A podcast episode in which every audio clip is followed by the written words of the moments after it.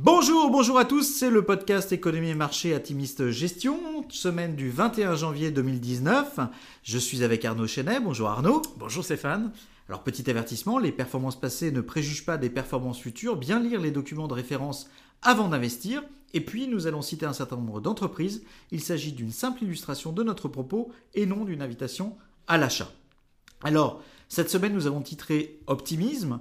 C'est vrai que malgré le record battu du nombre de jours de shutdown aux USA et les conséquences néfastes en cours et à venir pour l'économie américaine, les opérateurs n'auront eu Dieu cette semaine que pour les avancées des négociations commerciales entre la Chine et les USA. Il est vrai que les dernières statistiques macroéconomiques chinoises invitent la Chine à trouver un accord rapide avec les États-Unis. Des déclarations positives des deux côtés de l'océan Pacifique auront marqué les avancées dans les discussions et le, négociateur en chef chinois est attendu aux USA les 30 et 31 janvier prochains. Un des événements de la semaine aura été par ailleurs le large rejet par le Parlement britannique de l'accord sur le Brexit obtenu avec l'Union européenne. Nous restons sur le Brexit en territoire inconnu dans un imbroglio en tout point historique et qui porte pour le coup vers peu d'optimisme. Le premier lot de publication de 2019 aura été plutôt bon pour les valeurs de nos portefeuilles. De fait, les investisseurs font preuve d'une relative indulgence sur certains dossiers aux publications médiocres, soutenant pour le moment l'idée d'une correction exagérée fin 2018. On peut même penser que les mauvaises nouvelles sont peut-être dans les cours. Sur la semaine, le CAC 40 gagne 2%, le SP500 gagne 2,9% et le Nasdaq gagne 2,7%. C'est la quatrième semaine consécutive de hausse sur les marchés américains. Alors, on a eu plutôt des bonnes publications dans nos portefeuilles cette semaine, Arnaud. En effet, Stéphane, on a notamment euh, Experian qui publie un, chiffre d'affaires pour le T3 marqué par une croissance organique de 9%. C'est vraiment une confirmation que la société est sur un très bon trend. Euh, la, dynamique d'innovation produit continue donc de produire ses effets, notamment sur le marché US, plus gros contributeur de la société avec une progression de 12%. La société maintient sa prévision de croissance sur l'année avec un objectif haute fourchette positionné à plus 8%.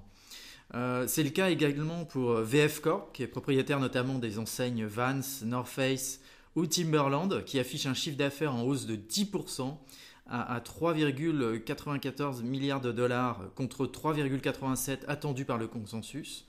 Et la marque très millennial Vans voit ses ventes progresser de 27%, tandis que North Face progresse de 16%. Alors les projections sont revues à la hausse, la croissance organique est attendue à 13% maintenant contre 11% auparavant, ce qui fait que la guidance d'IPS passe de 3,65 dollars à 3,73 dollars. Le titre progresse nettement d'ailleurs vendredi. On a eu également la publication de JP Morgan qui déçoit un petit peu les investisseurs ce trimestre. Le chiffre d'affaires est très légèrement sous les attentes, tandis que les bénéfices par action ressortent à 23 cents en dessous du consensus euh, positionné à 19. Euh, C'est la première fois en 15 trimestres que la banque affiche des résultats en deçà des attentes des analystes. Pour l'année complète, JP Morgan finit tout de même l'année avec un bénéfice net de 23% supérieur à celui de 2017, donc tout est relatif. Et enfin Netflix, qui a enchanté les investisseurs en début de semaine par l'annonce de la hausse de ses tarifs, annonce des résultats mitigés, le chiffre d'affaires est légèrement inférieur aux attentes et la croissance est en ralentissement sur ce trimestre. Cependant, les dépenses affichées sont inférieures à celles attendues, ainsi les bénéfices par action sont supérieurs à ce qui était anticipé par le marché. La croissance du nombre d'abonnés à l'international dépasse largement les attentes, avec 7,3 millions d'abonnés supplémentaires contre un peu plus de 6 millions euh, d'abonnés anticipés. Cette publication est peut-être un signal de ralentissement du bull run qu'a connu Netflix depuis le début de l'année, plus 30% year to date, mais nous restons quand même très confiants sur ce dossier.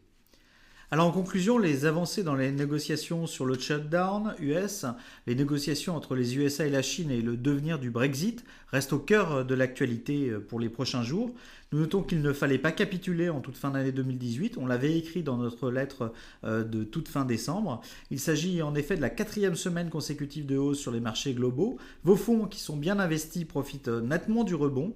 Ceci étant dit, il faut rester relativement prudent. Les volumes aux USA étaient relativement faibles la semaine dernière, témoignage d'un attentisme de la part de certains opérateurs. Et plusieurs entreprises réduisent nettement leurs projections, échaudées par des ventes de fin d'année décevantes et ou, par euh, un premier semestre à venir plein d'incertitudes.